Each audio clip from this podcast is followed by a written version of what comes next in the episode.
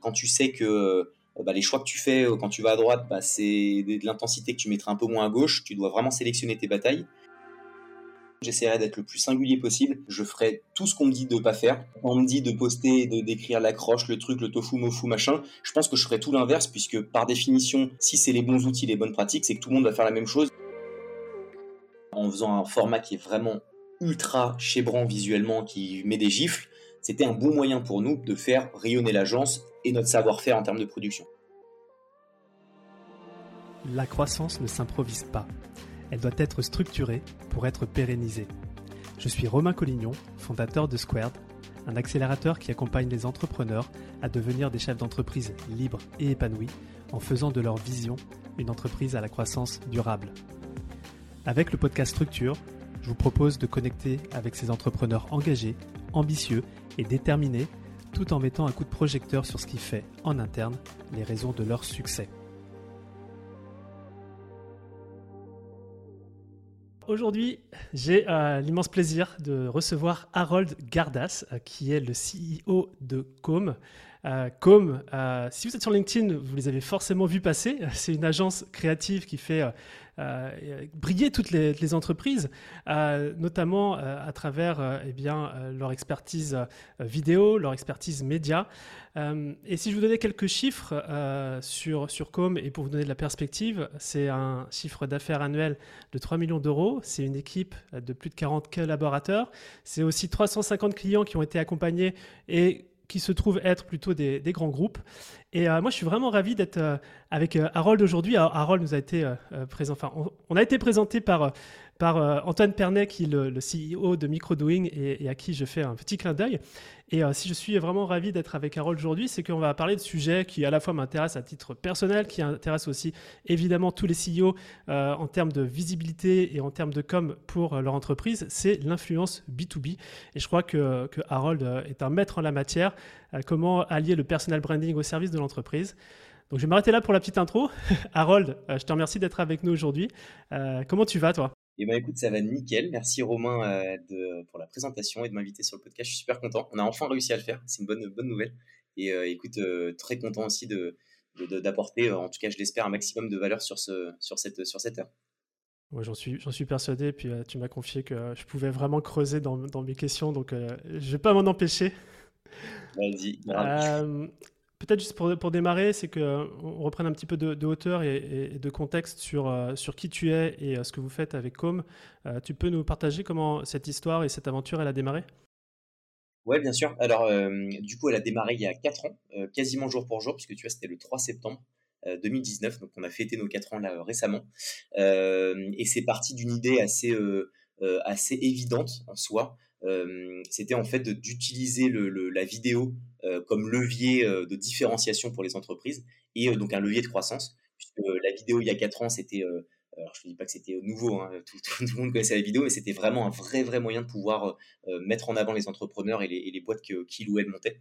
Et le problème était que tu n'avais pas forcément l'offre qui collait bien à la demande, puisque les porteurs de projets n'ont pas de thunes au démarrage, donc peuvent pas passer par des agences avec lesquelles ça coûte un peu cher.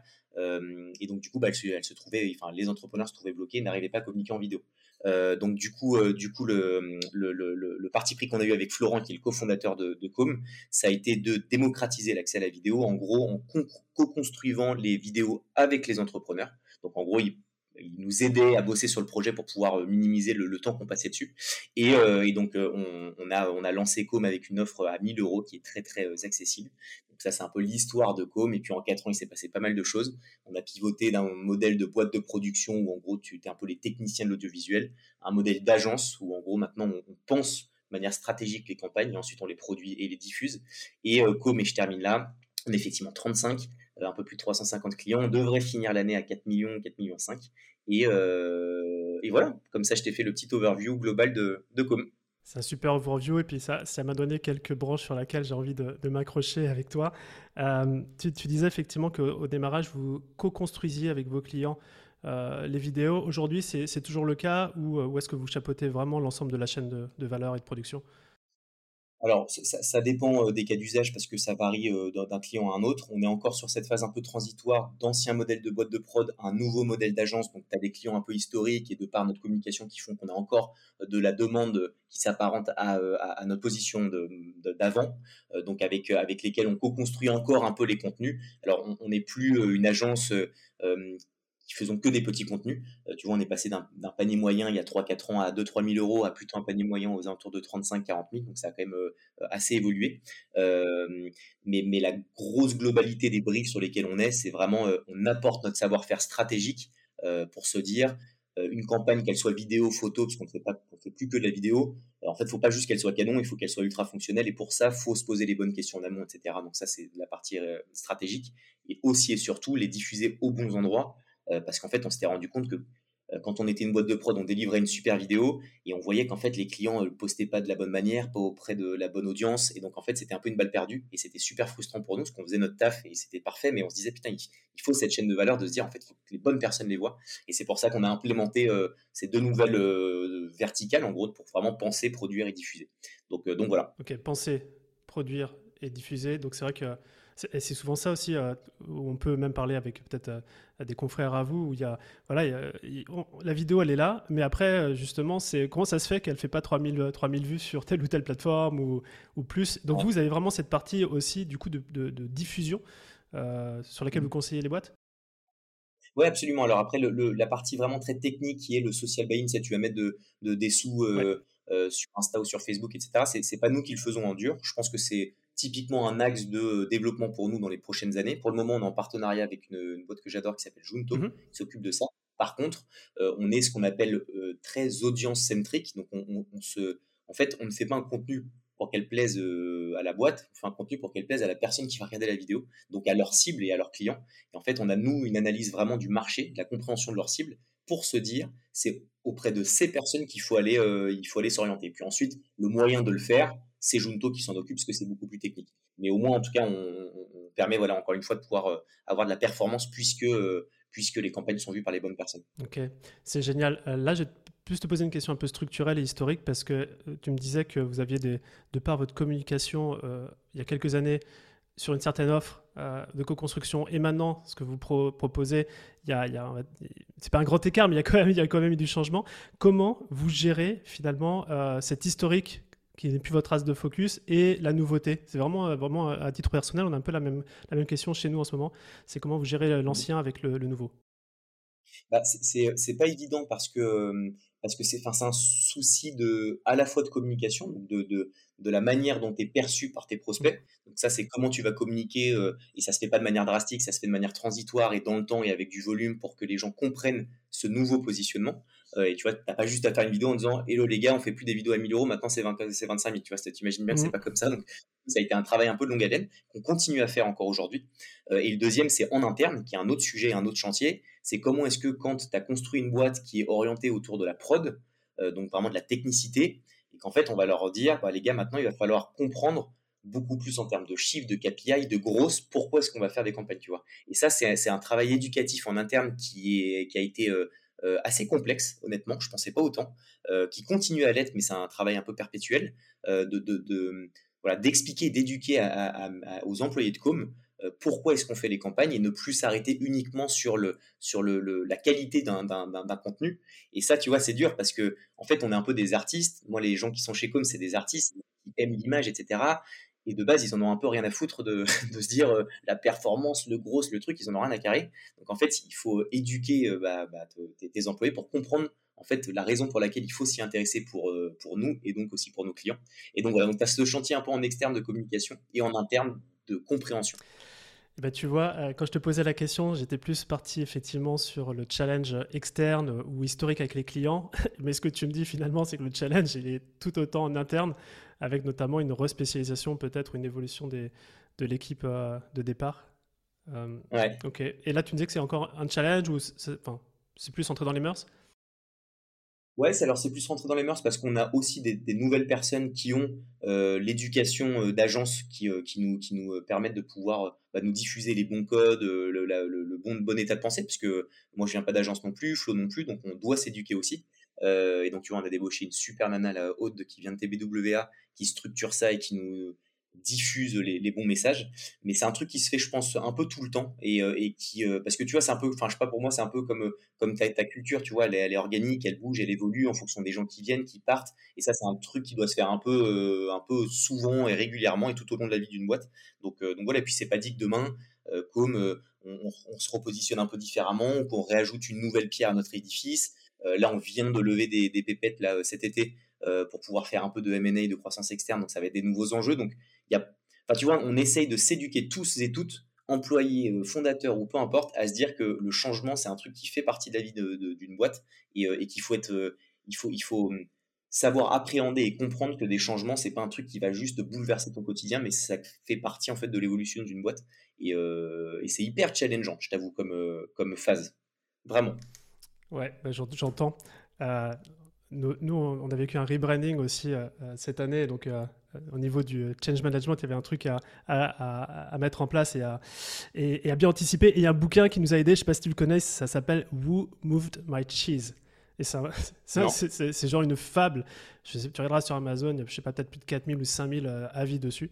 C'est un peu le, bouquin de référence pour, euh, que tu offres à tes, à tes employés euh, pour qu'ils comprennent que le changement c'est nécessaire, avec une métaphore sur les souris. Bon, ah, c'est bon ça, ok. Tu me, je, je ça, ok. Euh, c'était une petite, euh, petite parenthèse qui nous a bien aidé. Euh, mais revenons, revenons à Com et, et peut-être non, revenons plutôt à toi et à Florent parce que vous avez tous les deux cofondé Com. Florent, il me semble plus sur la partie on va dire vidéo technique et puis toi plus sur la, la, la partie euh, marketing, aura, etc. Mais je voudrais bien que tu puisses nous préciser un petit peu les, différents rôles et différentes responsabilités que vous avez euh, tous les deux à la tête de la boîte. Ouais, bah c'est intéressant parce que tu l'as tu, l'as très bien résumé en vrai. Euh, Flo est beaucoup plus sur la partie technique, donc prod, photo, vidéo, technique, donc il connaît euh, euh, le, langage de, nos techniciens en interne, parce qu'on en a une belle partie qui fait vraiment partie de la, prod. Tu vois, sur 35 euh, personnes, on a quasiment une quinzaine, voire même une vingtaine de personnes qui sont issues de la prod. Donc autant dire que c'est important qu'il y ait une personne qui comprenne ces codes et, qui puisse correctement les guider. Euh, et c'est de l'histoire aussi de Flo. Hein. Flo, il, sur ses 40 ans, il a fait pendant 20, 20, 20, 25 ans de la vidéo à fond. Il était moins entrepreneur, mais beaucoup plus technique. Il a appris à devenir un entrepreneur et d'ailleurs euh, un entrepreneur hors pair. Et moi, à l'inverse, euh, plutôt ce, parcours entrepreneurial. Bon, j'avais monté une, de deux autres boîtes dans le passé, un peu plus business, mais beaucoup moins de compréhension de cet écosystème que j'ai appris aussi à, comprendre et à connaître. Et moi, je suis plus là, tu vois, en mode vision un peu stratégique, alors partagé avec Flo, la partie commerciale aussi parce que euh, je sais pas si on en parlera, mais on n'a pas de commerciaux dans le dur chez Com, on n'a personne qui fait de la prospection ou autre. Euh, on est vraiment euh, sur une logique d'inbound marketing, donc d'être top of mind, c'est-à-dire dans le cerveau de nos prospects, qui nous voient régulièrement sur les réseaux et qui à un moment se disent putain, je les ai vus quelque part, ils me font kiffer, je, vais les solliciter pour un appel d'offres. ça, c'est un peu mon, enjeu. et la partie managériale, puisque je manage les, le middle management de com, qu'on appelle les head off, mmh qui ont eux leur rôle, bah, c'est moi qui les gère dans, dans, dans, le, dans, le driver un peu de leur, de leur quotidien. Quoi. Vous avez quoi euh, euh, en head-off Quelle euh, spécialité? Alors, on a la partie agence, donc mmh. c'est toute la réflexion stratégique, etc. La partie prod, mmh. donc c'est vraiment ce tournage, les réalisateurs, etc. La partie post-prod, donc c'est les monteurs et autres. la partie marketing, communication, CMO. Et le média, comme média, qui est un vrai, vrai, une vraie verticale pour nous, dont j'ai pas forcément parlé, mais qui est intéressant. Je pense que c'est ça a été un, facteur de croissance pour nous euh, intéressant. Parlons-en. voilà. je te lance, je te tends des perches. ah, je l'apprends, je l'apprends. Vas-y, comme média.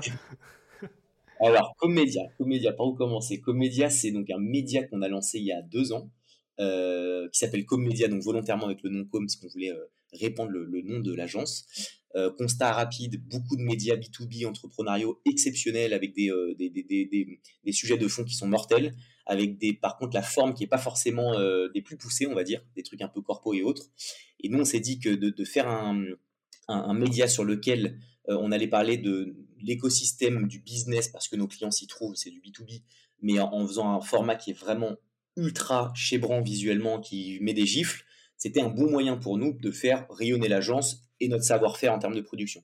Euh, et on sait que aussi un le succès d'un média, c'est réussir à faire venir des personnes qui sont influentes, forcément. Et pour que des personnes influentes soient venir sur ton média, il faut que ton média ait vraiment de la gueule. Donc, on a pensé des formats qui sont très beaux visuellement. Ça nous a permis tout de suite d'avoir des grands noms un peu de l'entrepreneuriat. On a eu, franchement, on a eu vraiment beaucoup de beaux mondes, mais Catherine Barba, Oussama Anthony Bourbon, euh, Guillaume Houbèche, etc. Vraiment tous les, tous euh, qui nous a permis rapidement de pouvoir faire euh, notre petite place dans l'écosystème des médias et, faire rayonner une fine Com. En fait, c'est un peu le commercial, tu vois, de, Com. C'est on diffuse comme média un peu partout parce que les gens qui viennent sur notre média aiment bien les contenus, donc les diffusent et les partagent. Et ça nous a permis de pouvoir faire pas mal de choses, et notamment des documentaires aussi, notamment des émissions sur plein de sujets. Donc, voilà, donc c'est un peu le, le, sales indirect de Com.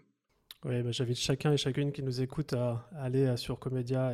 J'en ai mangé quelques vidéos, je te, le dis, Harold. Et, euh, moi, ce qui, m'intrigue, si on fait un petit point de focus là-dessus, c'est effectivement, vous avez, tu le disais, eu rapidement des gouttes. tu vas pas me dire que c'est simplement le fait d'avoir un super setup, une super ambiance qui les a attirés. Vous avez, fait comment pour pour pouvoir avoir ce type d'invité euh, assez rapidement? Bah, C'est franchement un des, c'est un des vrais, vrais facteurs. Parce que tu vois, parfois, je me fais l'exercice de me dire imagine, j'avais invité, euh, alors prenons je l'exemple d'Anthony Bourbon, euh, sur un média et que je lui envoyais un truc qui était sur un fond blanc un peu, un peu rincé. Je suis pas certain qu'il serait venu, honnêtement.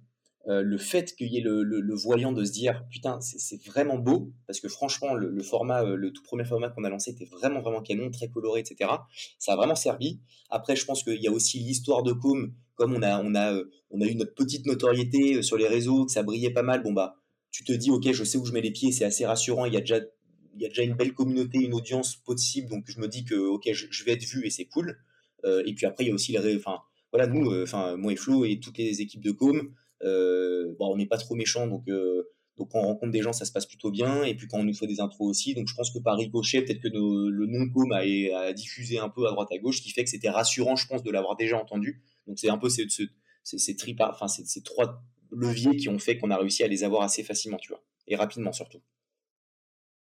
Et puis ensuite, a, ça c'est comme tout, hein. c'est une fois que tu en as un gros, que tu arrives à avoir euh, d'autres gros derrière. Et, honnêtement, nous, le, on voulait vraiment euh, taper fort dès le début. C'est pour ça qu'on a tout de suite, on s'est tout de suite dit, il faut aller choper du très gros, du David Laroche, du Oussama Hamar, du Catherine Barba, etc. Pour pouvoir euh, se dire, ok, par par syndrome de, d'assimilité, je mmh. sais pas si ça se dit comme ça, mais les, autres invités se diront ah ils sont passés, ok je peux venir. Et ça c'était ce qui nous ce qui nous fallait quoi. Ok, très clair, très très clair. Et alors je sais pas si la question que je vais te poser, elle est en lien avec le, média euh, Com. C'est, euh, tu avais loqué des sponsors aussi pour le lancement de cette émission? C'est dans ce mhm. cadre-là? Ouais. Ouais, absolument, c'est ça. Comment ça, comment ça fonctionne? Comment, ça, comment vous êtes démerdé pour ça? Bah, en vrai, euh, on, enfin, on s'était dit que je trouve qu'on a été assez, assez bon là-dessus parce que en fait, ça, coûte de l'argent de faire un, média qui fonctionne. C'est vraiment du temps, c'est des équipes en prod, en post-prod, penser les formats, etc. tout ça, c'est quand même du, du temps. Donc, donc c'est du financier pour Com. Il fallait réussir à minima à couvrir les frais, être à peu près break-even, donc euh, couvrir les frais que, ça engendrait. Euh, et l'impact n'était pas financier par la suite, c'était encore une fois la rayonnance, donc le commercial, donc ça allait bien. Et pour ça, on s'est assez rapidement euh, dit comment est-ce qu'on peut avoir de l'argent.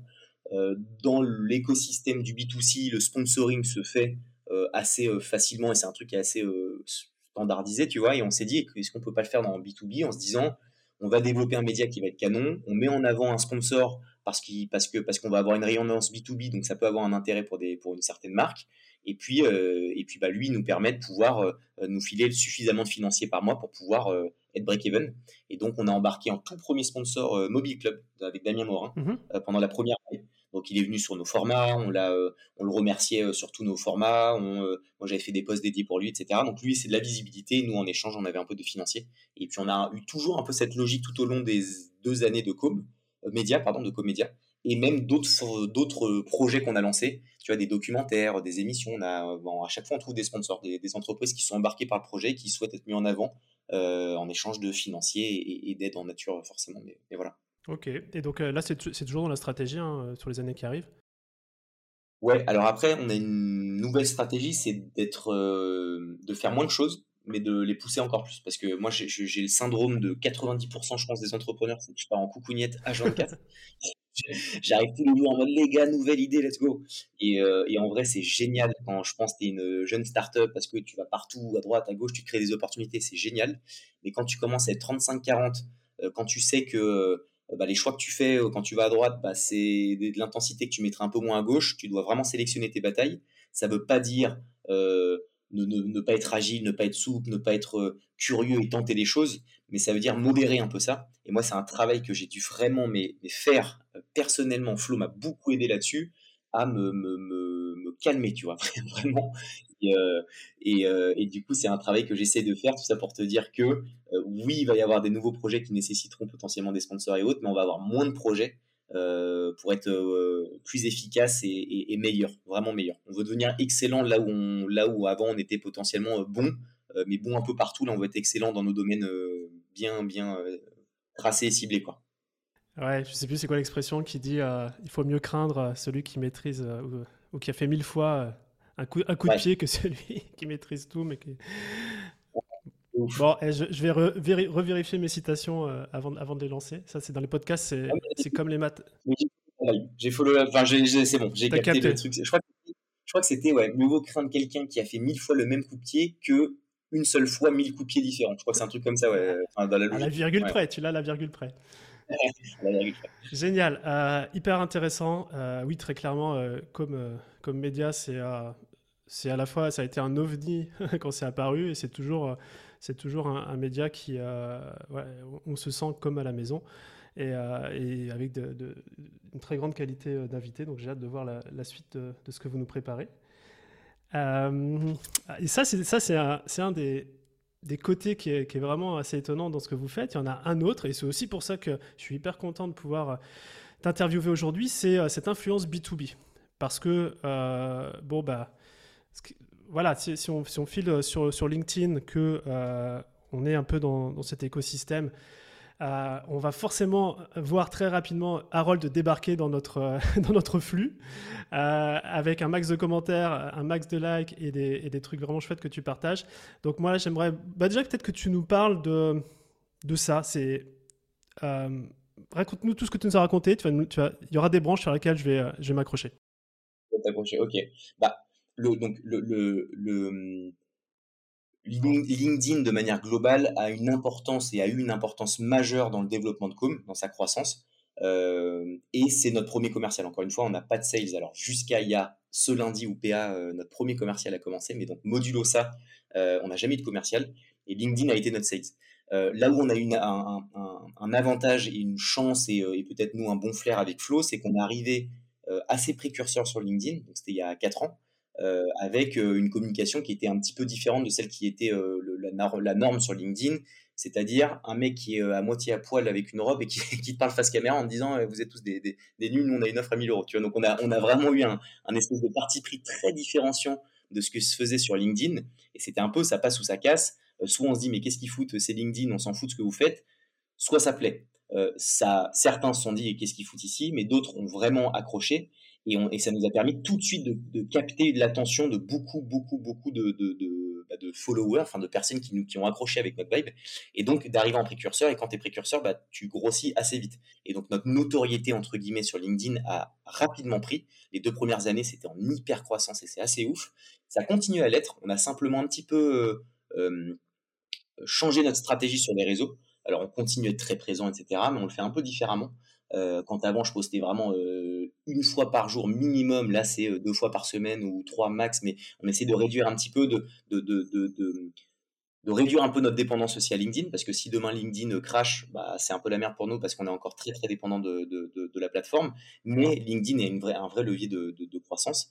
Et, ce que je voulais te dire, c'était que oui, que, que ce qui est assez, assez fou, c'est que en fait, moi je suis nazissime sur LinkedIn d'une certaine manière, c'est-à-dire que je n'applique pas les codes qu'on nous dit de partout, c'est-à-dire va liker, commenter tous les posts des gens pour qu'ils reviennent vers toi, euh, va faire ci, va faire ça. Moi, la, réalité de LinkedIn, c'est que je poste mon truc, euh, j'ai mes petits commentaires, mes posts, enfin les gars qui commentent et autres, je réponds euh, voilà dans les quarts d'heure, 20 minutes qui suivent, et puis ensuite je déserte LinkedIn, je consomme pas LinkedIn, je like rien, je commente rien, euh, je fais pas de technique tofu, mofu, bofu, machin. Enfin, je suis vraiment, tu vois, un peu dans la spontanéité. Je pense que c'est un trait, c'est une force d'une certaine manière parce que je pense que les trucs un peu standardisés et autres, les gens ont un peu ras-le-bol. Donc moi, j'essaie d'arriver avec un truc assez authentique, puisque c'est une réalité. Et en même temps, c'est un désavantage parce que je le maximise pas du tout euh, autant que je, que je le pourrais. Et je pense que, tu vois, on a fait, on va faire peut-être 4 millions cette année. Je suis certain que si on avait mieux travaillé, on aurait pu faire peut-être 5 ou 6, tu vois. Donc, euh, voilà, on va trouver le, bon équilibre. Là, il y a de plus en plus de concurrence, donc c'est de plus en plus compliqué de faire la différence parce qu'il y a plein de créateurs et en plus des bons. Euh, donc c'est chaud, il faut trouver le moyen à chaque fois d'être un peu novateur et de réussir à faire un peu sa place. Donc, donc voilà, je t'ai donné un peu la big picture globale de la manière dont on, on, appréhende LinkedIn et ce que ça nous apporte. Et, et voilà quoi. Ouais, mais écoute, c'est vraiment chouette que tu le dises, que tu peux regarder toutes les formations, LinkedIn, etc. Effectivement, il y a pas mal de stratégies, mais j'ai l'impression que des fois, c'est des stratégies pour donner de la consistance à, ce que tu dois faire pour, euh, pour percer.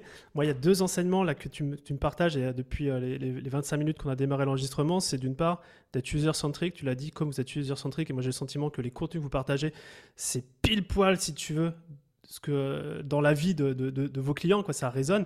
Et après, le deuxième enseignement, c'est que authenticité et innovation. Et c'est peut-être là aujourd'hui, euh, pour, euh, pour être toujours sur LinkedIn ou autre réseau, hein, euh, ressortir du lot, il, faut, il faut ça. quoi.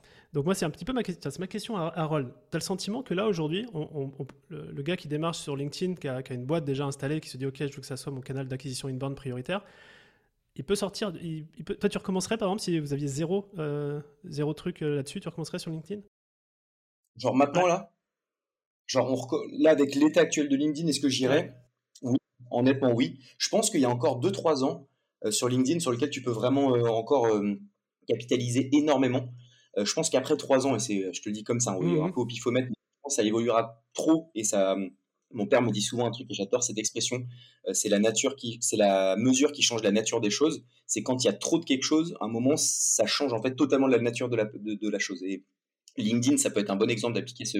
Excuse-moi, j'ai un, chat. J'ai un chat dans le euh, c'est, assez intéressant, c'est de se dire que là, il y a tellement de beaucoup de choses sur LinkedIn qu'à un moment, il y en aura tellement que ça va changer totalement la nature de LinkedIn et que LinkedIn, plateforme B2B sur lequel tu vas chercher du biz, bah, ce sera plus ça parce qu'il y aura trop d'autres choses, tu vois. Donc, euh, donc j'anticipe ça et je suis très très à l'affût avec les équipes de com des nouvelles plateformes qui se lanceront. Euh, pour, pour moi, il faut vraiment euh, voilà, être très, très attentif à ça et essayer d'être au, plus tôt précurseur des nouveaux outils qui, qui, viendront demain. Mais je te parle d'un futur un peu plus lointain parce qu'on a 2, 3, 4 belles années devant nous sur LinkedIn. Donc la réponse est oui, je continuerai à le faire. Par contre, j'essaierai d'être le plus singulier possible. Je ferai tout ce qu'on me dit de ne pas faire on me dit de poster, de décrire l'accroche, le truc, le tofu, mofu, machin, je pense que je ferais tout l'inverse, puisque par définition, si c'est les bons outils, les bonnes pratiques, c'est que tout le monde va faire la même chose, et parce qu'en règle générale, les gens essaient de faire ce qu'il faut pour que ça fonctionne. Donc je ferais un peu tout l'inverse, tu vois. Euh, potentiellement, même si j'aurais peut-être pas moi le courage de le faire, mais j'aurais un profil un peu plus euh, euh, engagé, c'est pas le bon terme, mais scindant, enfin tranche, tranché, tu vois. Genre, j'aurais vraiment une position, ouais, assumée, une expertise on dit souvent, enfin, tu vois, pour, moi, LinkedIn, c'est un peu comme, euh, sur YouTube. Enfin, si, tu suis un, nageur sur euh, YouTube, euh, si le mec il commence à te parler de d'échecs, il y a un moment tu dis mais je, je m'en fous que tu me parles d'échecs, je tu parles de natation. Et je trouve que sur LinkedIn c'est un peu ça, il faut bien bien bien parler de ce sur quoi les gens attendent que tu crées de la valeur.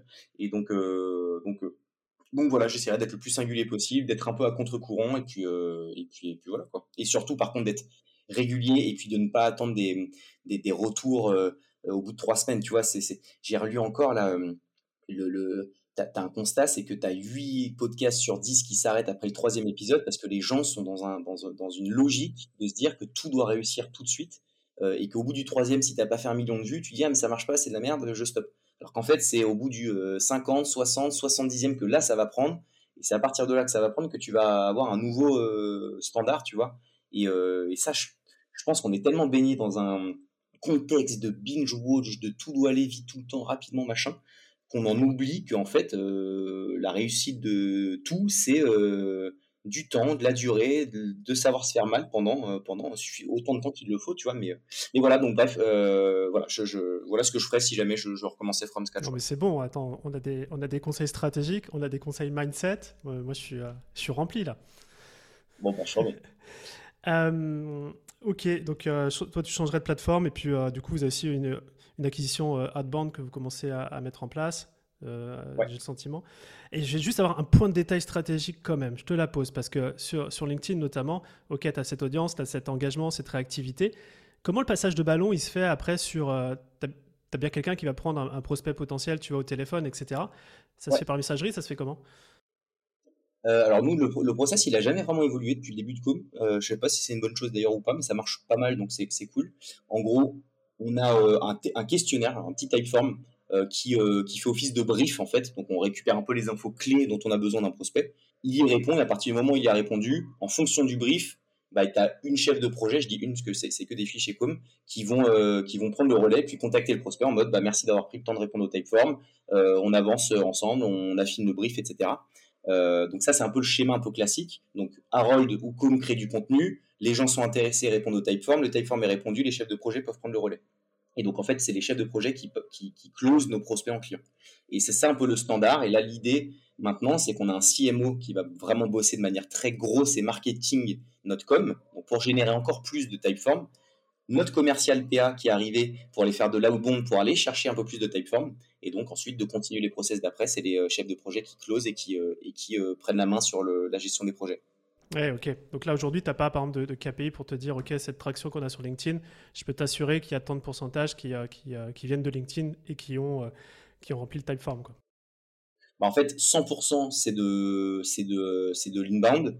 Et sur les 100%, tu as à peu près 60% qui vient de LinkedIn et le reste, c'est de la recommandation ou de la rétention, en gros. Ok. Ouais, c'est hyper simple.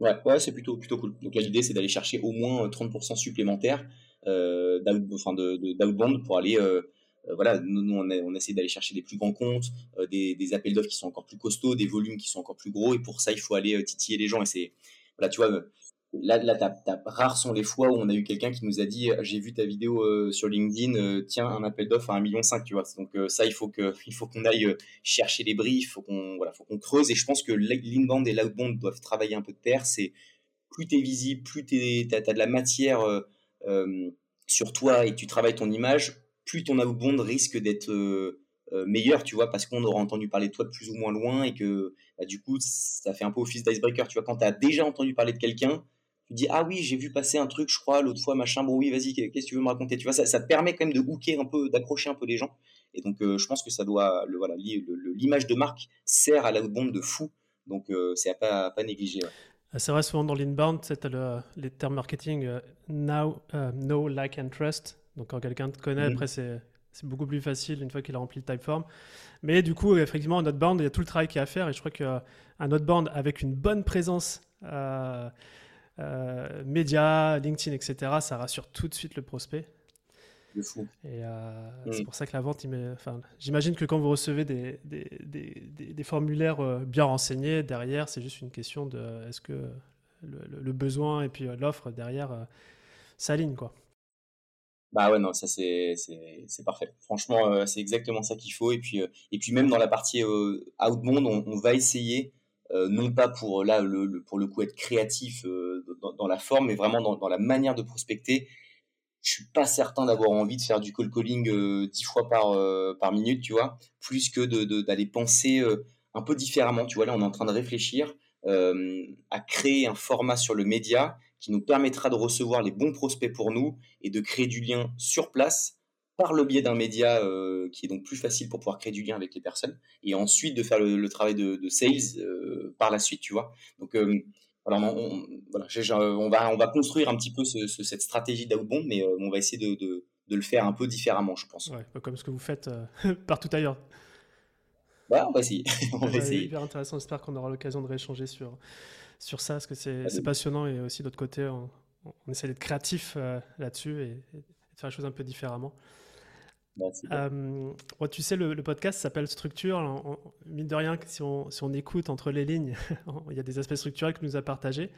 Mais euh, moi, je serais un peu curieux de, savoir, euh, peut-être vous en interne, chez, chez Com, quelles choses vous avez pu mettre en place d'un point de vue opérationnel, peut-être, qui est, tu, as, tu as le sentiment que c'est inspirant. tu te dis peut-être, il y a tous mes potes entrepreneurs me demandent comment on a fait. Est-ce qu'il y aurait un ou deux sujets que tu pourrais nous partager comme ça?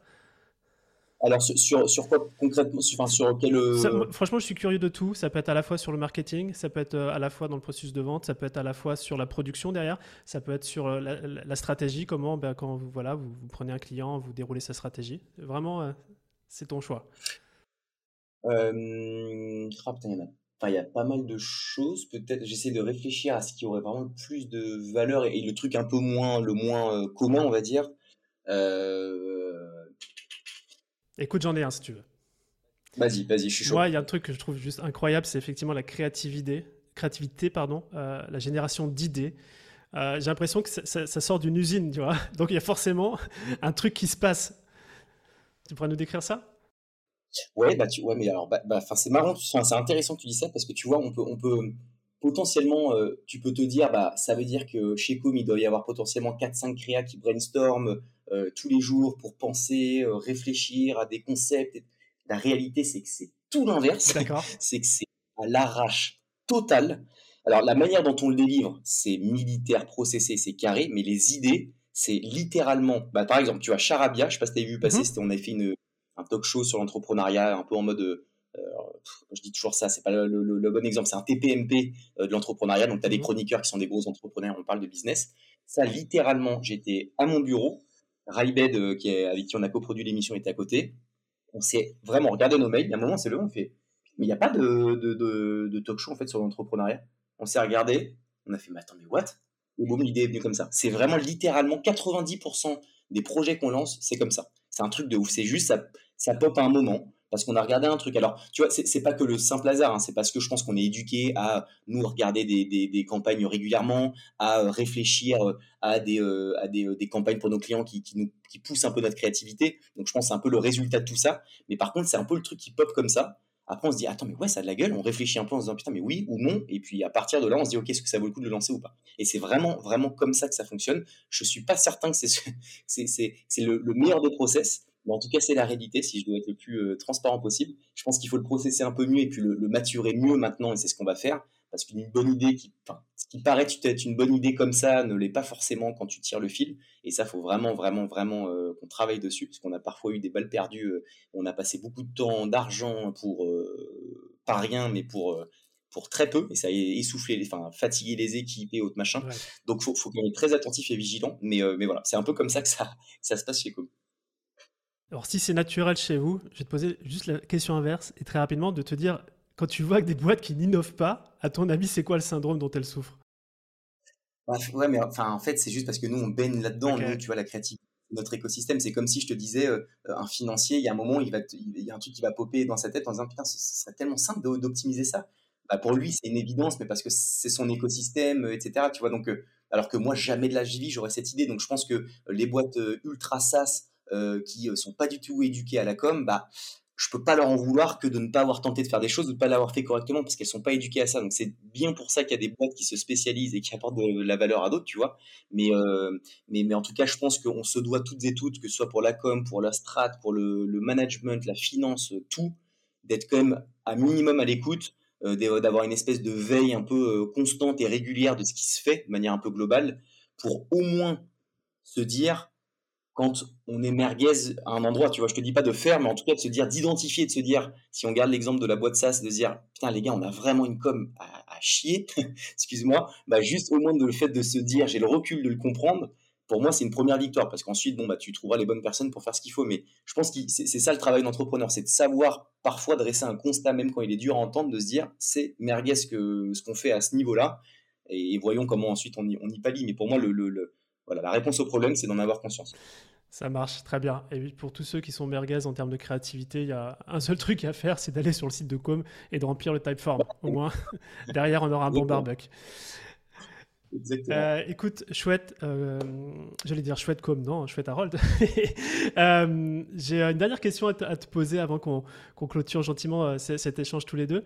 J'aime bien, bien poser cette question à tous mes invités, c'est de pouvoir se projeter dans le futur et, et que tu imagines qu'on ait cette même conversation dans un an, voire même mieux, je débarque dans les bureaux de com avec une bouteille de champagne à la main. et pour pouvoir... Ouais, bah oui, c'est très très bon. et il faut simplement que tu me racontes dans un an, euh, à quel succès on pourra trinquer ensemble? Eh ben écoute, euh, je vais pas te faire le, le, truc un peu bullshit, même s'il est pensé de euh, avoir euh, toujours une équipe structurée comme la nôtre, avec une bonne culture, etc. Parce qu'en plus, on a eu des moments compliqués, donc je te dirais quand même ça, et c'est pas que du, enfin, c'est vraiment ce que je pense, mais bon, pour éviter le, truc des business, je vais pas dire que ça.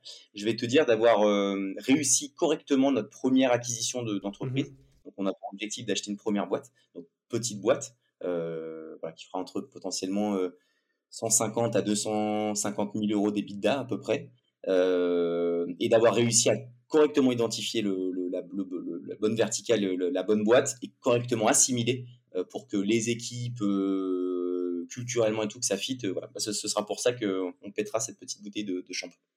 Bah parfait, c'est super. Harold, toi, si, je devais résumer un peu notre échange, j'aime bien me refléter et me dire avec quoi je repars.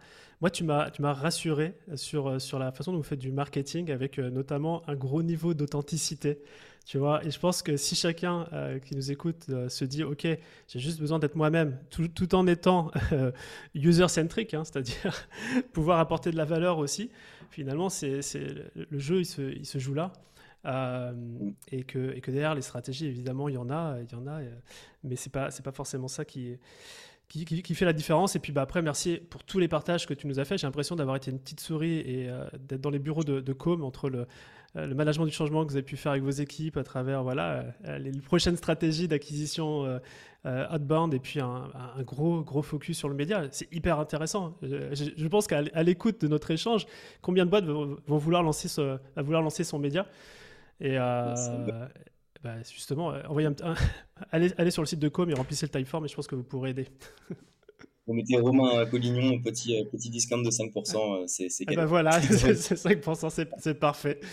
Euh, merci, merci Harold. je te laisse avec peut-être un, dernier mot. Eh ben, écoute, bah, un grand merci pour cet échange, c'est top. je suis content qu'on ait pu échanger. J'espère que ça pourra aider les personnes qui, qui, nous écoutent. Et puis, eh ben, allez exploser le, les abonnés de Romain Collignon euh, sur, euh, sur LinkedIn. Et, euh, et puis, bah, pareil, si vous voulez découvrir un peu plus en détail comme, n'hésitez pas, on a pas mal de contenu intéressant. Et puis, et puis voilà. Et voilà. Bah, merci beaucoup, Harold. Je te dis à très vite. Salut Romain, bye bye. Ciao. Merci d'avoir écouté cet épisode de Structure. J'espère qu'il vous a plu. Si c'est le cas, j'aimerais vous demander un petit service. C'est tout simplement aujourd'hui de parler de structure à un ami entrepreneur que cet épisode pourrait aussi inspirer. Et sur cette belle lancée, je serais aussi très heureux si vous pouviez prendre 5 minutes pour vous abonner au podcast et me laisser un commentaire 5 étoiles. C'est ce genre de petites attentions qui me fait déjà vraiment plaisir et qui en plus, vous vous en doutez bien, aide à faire connaître le podcast. Et évidemment, si vous vous sentez débordé dans vos responsabilités d'entrepreneur et vous souhaitez enfin être à la tête d'une entreprise qui soit à votre service et pas l'inverse, toute l'équipe de Squared est là pour vous, prête à échanger sur vos enjeux et sur vos aspirations. Envoyez-nous simplement un email à hello at squared.eu hello h e 2 lo at squared.eu. À bientôt.